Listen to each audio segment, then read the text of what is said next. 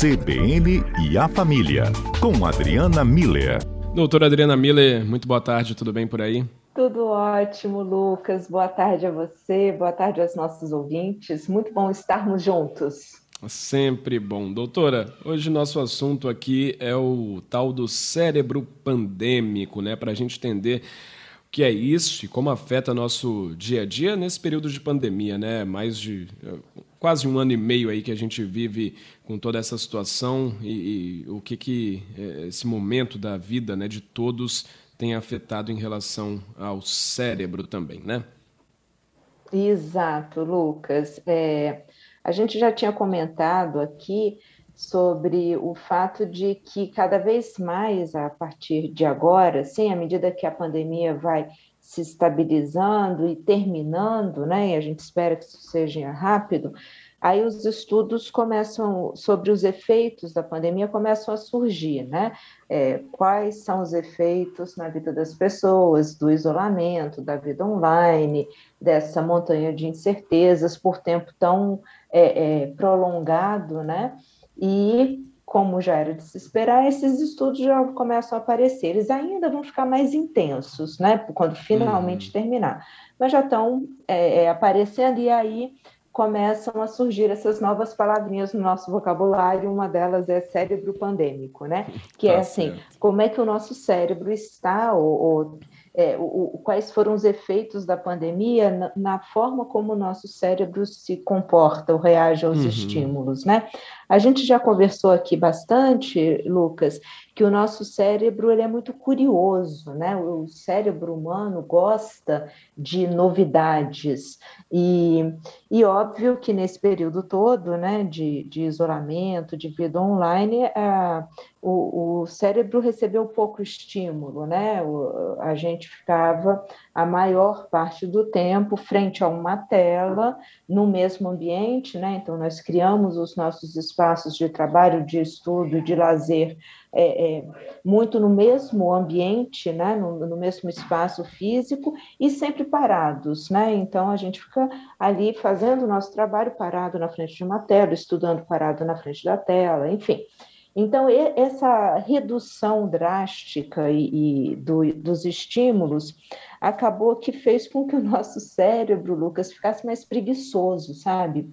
O é, que, que isso significa? Porque a gente tem percebido não sei os nossos ouvintes, mas é muito frequente a gente ouvir as pessoas com falha de memória, é, falha de concentração, é como se realmente o cérebro tivesse mais preguiçosinho mesmo, né? A gente uhum. vai fazer uma coisa, depois esquece, tem que ler mais vezes o mesmo trecho de um texto, às vezes nem dá vontade de ler aquele texto todo, né?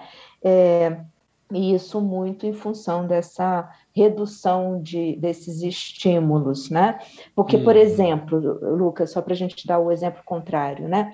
Antes a gente saía de casa, né? Saía, ia para o trabalho, ia para a escola. E esse deslocamento é, faz com que eh, vários estímulos aconteçam no cérebro. Então, por exemplo, tem o movimento do corpo, né? Seja ao caminhar, e aí tem que prestar atenção na calçada, nos outros pedestres, ao atravessar a rua, então o cérebro está ativo naquele momento, né? Ou o próprio movimento do, do transporte, né? Seja um, a moto, o carro, um ônibus, uma bike, né? esse movimento do corpo, manter o equilíbrio, localização, né? onde eu estou, para onde eu vou, como é que qual o melhor caminho, qual o melhor trajeto, é, aquela na porta da padaria, ah, aí a gente, a partir desse dado, o cérebro consegue resgatar um, uma memória do que foi conversado e tudo. Enfim, perdemos esses estímulos diversos. Acabou que o nosso cérebro tá mais, anda mais preguiçoso. É, é verdade. Outro ponto, é, Lucas, também que afetou bastante é o estresse, né? Porque assim, é, pequenas doses de estresse elas são até importantes para manter o nosso corpo, o nosso cérebro, né, alerta, ativo e interessado.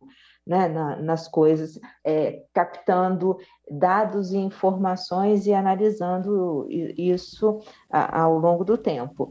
É, só que, infelizmente, como todos nós sabemos, a gente teve nesse período, está tendo ainda uma overdose de estresse, né? E como tudo na vida, na falta, no excesso, não faz bem. Então, essa overdose de estresse definitivamente é, cansou o, o, nosso cérebro. Então, o cérebro pandêmico é isso, é como, como o nosso cérebro, é, quais os efeitos da pandemia é, nele. E uhum. alguns dos efeitos são esses que a gente falou aqui agora. Tá bom, doutora. É, a gente pode perceber essa dificuldade, até já surgiu participação de ouvinte para a gente comentar depois, né? Nesse sentido. Uma dificuldade até da memória, às vezes, você. A gente já está um ano e meio dentro de casa, sem ter aquelas atividades normais que a gente tinha antes, né? Até um momento agora de um pouco mais de tranquilidade, mas a gente ainda não retomou a vida normal. Uhum. E isso esse cérebro mais preguiçoso, esses estímulos que são é, é, bem menos agora, né? São menos estímulos que a gente vive, né? Uma atividade um pouco mais lenta e menor também. É, a gente começa a, a sentir isso, é, até às vezes uma dificuldade da memória. Vai tentar lembrar uma data do, de algo que aconteceu já no meio da pandemia e não consegue lembrar, diferenciar se foi ano passado, se foi nesse ano, porque afinal de contas Parece que a gente está vivendo ainda aquele ano, aquele início ali de março de 2020, né? Isso pode ser relacionado com o cérebro pandêmico? Sim, sim, exatamente, Lucas. Por conta disso aí mesmo que você falou, né? A falta de estímulos e, e os estímulos muito constantes, eu diria, né? A gente está sempre dentro daquela casa, naquele espaço, fazendo coisas diversas. Aí que está a overdose de estresse, né? fazendo muitas coisas, mas sempre ali, né? Sentado, parado na frente de uma tela, levanta, vai lá, bebe uma água, volta, vai no banheiro. Então, assim, é, esse contexto como todo faz com que o cérebro realmente fique mais preguiçoso e ocorram essas falhas de memória. Entendi. E também porque a gente não tem esse o, o outro dado que ajuda muito na memória, que é o, onde eu estava quando aquilo uhum. aconteceu. Foi antes ou depois?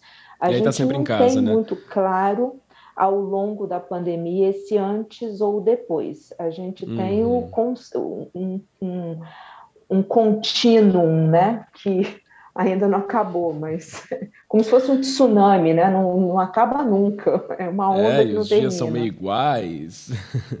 Agora, doutora, é, não é uma doença, não é motivo para preocupação. É um momento que todos estamos passando, né? Não é nada de ficar preocupado. Não, pelo contrário, Lucas, eu acho que a intenção aqui é exatamente deixar as pessoas tranquilas para elas saberem que um cérebro que não é estimulado, que não recebe essa carga de estímulos que nós todos recebíamos antes e múltiplos, né? Então a gente é, movimento físico, interação social, desafios, né? Onde é que eu salto? Meu Deus, qual é o ponto que eu tenho que saltar? Qual é a rua que eu tenho que virar? Qual é mesmo o andar? Qual é mesmo a sala que eu tenho que todos esses estímulos que antes aconteciam de forma simultânea e muito é, rápido, né? A gente lidava com esses estímulos de uma forma com muito mais agilidade. Nós perdemos por conta desse isolamento. O nosso cérebro fez o que ele faz mesmo, né? Ele deu uma paradinha. Uhum. E tem alguma maneira, Agora, doutora, de exercitar e tentar estimular o cérebro mesmo sem voltar à vida de antes, né? Dentro de casa ou numa caminhadinha que vai fazer afastado ali na rua, num parque?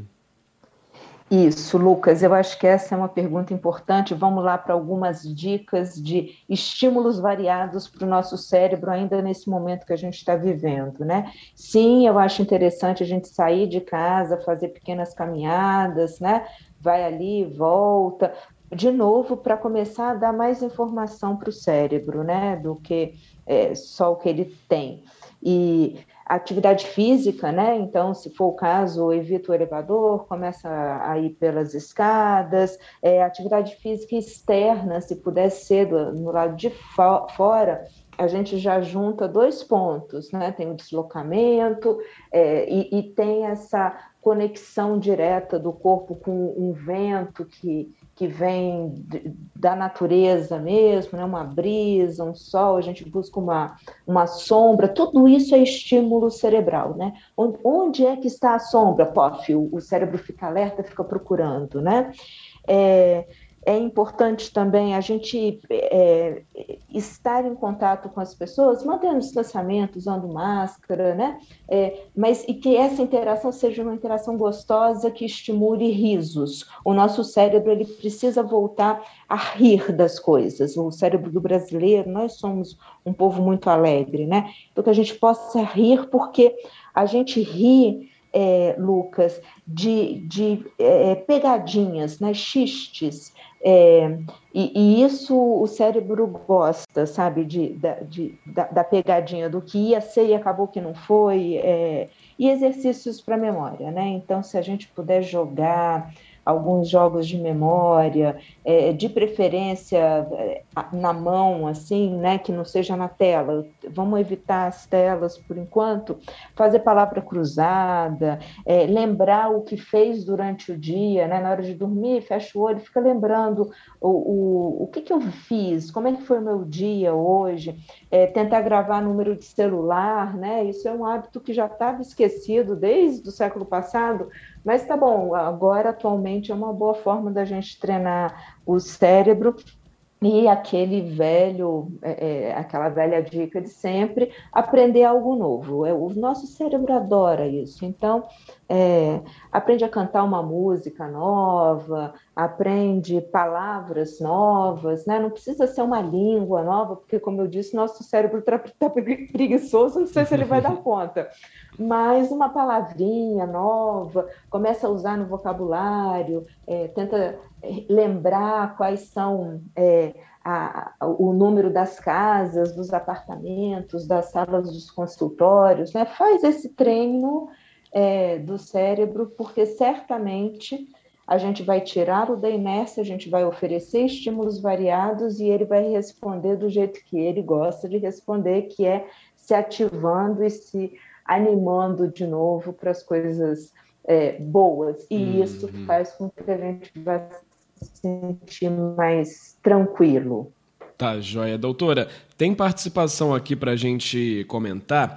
Vamos só ao repórter CBN então e na volta a gente já fala dos ouvintes também. Pode ser? 3h36 agora, voltamos aqui no cotidiano ao CBN e a família. Hoje falamos sobre o cérebro pandêmico. Tá sentindo a cabeça mais cansada, a memória é um pouco mais é difícil ali de, de exercitar? Tem explicação a falta dos estímulos que a gente tinha antes da pandemia, no dia a dia, mas isso não é doença, viu? Pode ficar tranquilo e também tem maneira de exercitar o cérebro para voltar com a memória tinindo aí, melhorar essa situação que a gente conversa com a doutora Adriana Miller. É, doutora, já tem participação dos nossos ouvintes, viu? O Giovanni Opa. fala exatamente da memória, falou que durante a pandemia, ele tem notado que está esquecendo um detalhe na hora de sair de casa. Sempre fica para trás. Ou álcool, ou as chaves, ou a carteira. Sempre tem um item que ele acaba esquecendo ali. É, e isso pode ser um sinal desse cansaço do cérebro, né? Exatamente, eu acho que esse é um dos exemplos típicos que a gente vai começar a ouvir cada vez mais com mais frequência. É, até o nosso cérebro ativar de novo e isso entrar no, no automático, né? Ele voltar a estar ativo, atento e, e passando a nossa lista das coisas que tem que estar comigo, né? À medida que a gente começa a sair, mas é isso, pode ficar tranquilo, Giovanni. e a participação da Camila é bem legal. Ela disse que uma vez disseram a ela que quanto menos coisas é, a gente faz no dia, menos tempo temos para fazer as coisas. E ela explica aqui: quando temos pouco estímulo, então ficamos lentos e preguiçosos. Agora, quando o dia é corrido, temos tempo para tudo, né? A gente acaba executando várias atividades ali e, e naquele momento que parece que não vai dar tempo, mas dá, né? Exatamente. É, é, quando eu falava que o, o nosso cérebro, o nosso corpo como um todo precisa dessas pequenas doses de estresse, é isso, né? Uma rotina que está cheia de coisas para fazer e, e, tudo linkado uma com a outra, né? Primeiro vou fazer isso, em seguida vou fazer aquilo. Quando eu estiver voltando de tal lugar, eu vou dar uma passadinha no supermercado para comprar tal coisa para fazer o jantar, porque está faltando isso. Percebe, é, Lucas, que essa sequência de, de, de pensamentos são estímulos mentais para o cérebro, são estímulos para o cérebro, né? É, uhum. Eu lembro que eu, ao voltar para casa, vou estar perto de um supermercado que naquele momento pode, é, vai estar aberto. Então são são é, resgates, né? São acessos de informação, ou seja, de memória e a gente vai coordenando isso tudo e acaba acontecendo isso que a Camila falou, né? A gente, com várias atividades, consegue encaixar em qual momento eu vou fazer mais um, uma coisinha aqui, porque cabe.